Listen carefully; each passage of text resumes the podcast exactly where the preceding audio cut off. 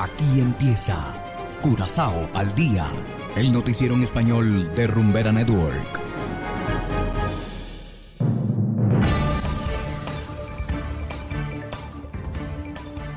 Muy buenas tardes, estimados oyentes de Rumbera Network 107.9 FM. Igualmente saludamos a quienes nos escuchan en formato podcast a través de noticiascurazao.com. Hoy es viernes 10 de febrero de 2023 y a continuación los titulares. Venezuela saluda a propuesta de Curazao para reabrir la frontera el próximo 3 de abril. Critican a secretaria de Estado Van Huffelen por pasarla bien en el Caribe. Cero tolerancia por infracciones en temporada de carnaval. Y en internacionales, periodistas en Colombia enfrentan inseguridad y presiones. Esto es Curazao al día con Ángel Van Delden.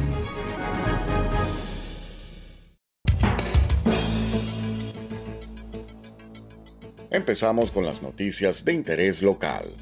Curazao y Venezuela parecen haber llegado a un acuerdo sobre la reapertura de las fronteras. Curazao hizo ayer una propuesta para reabrir sus fronteras aéreas y marítimas a partir del 3 de abril. Minutos después, el gobierno venezolano respondió positivamente a la propuesta a través de Twitter.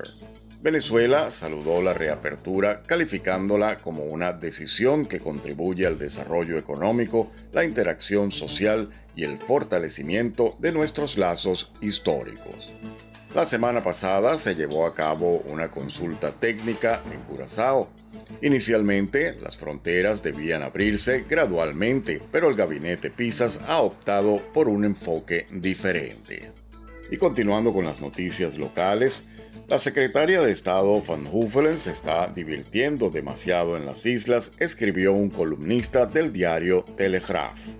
El columnista piensa que la secretaria de Estado para las Relaciones del Reino debe comportarse con moderación y no andar saludando y abrazando a la gente. Actualmente, Van Huffelen forma parte de la comitiva del viaje de presentación de la princesa Amalia. El columnista hizo hincapié en que no está de vacaciones ni es la reina del Caribe. También hizo críticas por su ropa supuestamente llamativa. No obstante, es un hecho que la cálida actitud de Van Huffelen es apreciada en las islas. Y en materia policial, se han dado instrucciones a la policía para que tome medidas firmes contra las infracciones durante este periodo carnavalesco. Así lo anunció ayer en una conferencia de prensa el ministro de Justicia. Es por tanto una política de tolerancia cero por ejemplo, los registros corporales preventivos podrán llevarse a cabo tan pronto como una persona se comporte de manera sospechosa según las autoridades.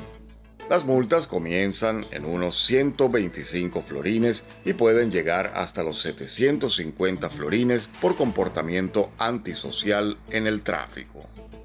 Hacemos ahora una pequeña pausa y enseguida volvemos con más de Curazao al día. Sientes. Disfruta.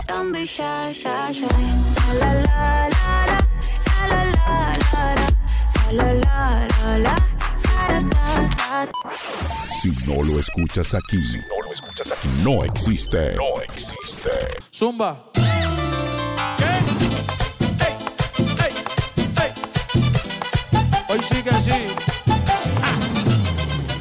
Rumbera Curazao, la número uno del Caribe.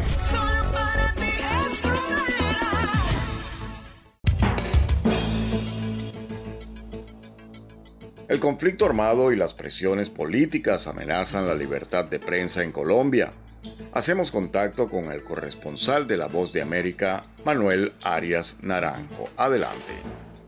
Al menos 218 periodistas fueron amenazados en el año 2022 en Colombia, mientras que cuatro comunicadores fueron asesinados por causas relacionadas con su ejercicio profesional, cifras que fueron divulgadas en medio de la conmemoración del Día Nacional del Periodista y que para Jonathan Bock, director de la Fundación para la Libertad de Prensa, denota la grave situación que enfrentan los comunicadores en Colombia. Muestra una mayor vulnerabilidad a aquellos periodistas que están en ciudades pequeñas, en pueblos y que pues también son muchas veces cuestionados por las administraciones públicas o por diferentes actores que se ven incomodados por las publicaciones. Por su parte, Fabiola León, directora de la Fundación Reporteros Sin Fronteras, añadió que las estadísticas muestran a Colombia dentro de los países en el mundo más peligrosos para ejercer la libertad de prensa. Nunca ha logrado como salir de los 70 países con mayor riesgo para ejercer la profesión. Si lo vemos en términos latinoamericanos, Colombia se ubica siempre entre los cinco países más mortíferos para ejercer la libertad de información. Por su parte, el presidente Gustavo Petro, quien ha estado en el ojo del huracán en los últimos días por sus cuestionamientos a los medios de comunicación, publicó en la red social Twitter que su gobierno será garante de la libertad de prensa. En este gobierno, los periodistas contarán con garantías para el ejercicio del periodismo y un debate respetuoso de las diferencias. Los comunicadores pidieron al Estado colombiano brindar las medidas necesarias de seguridad y a los grupos armados ilegales mantener a los periodistas al margen del conflicto en aras de garantizar la libertad de prensa. Manuel Arias Naranjo, Voz de América, Colombia.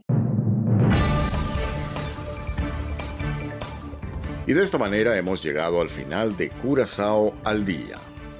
Los invitamos muy cordialmente a descargar nuestra aplicación Noticias Curazao, disponible totalmente gratis desde Google Play Store. Trabajamos para ustedes Saberio Ortega en el control técnico y ante los micrófonos Ángel Van Delden. Tengan todos una feliz tarde, un feliz fin de semana y será hasta la próxima. Aquí termina Curazao al Día, el noticiero en español de Rumbera Network, 107.9 FM.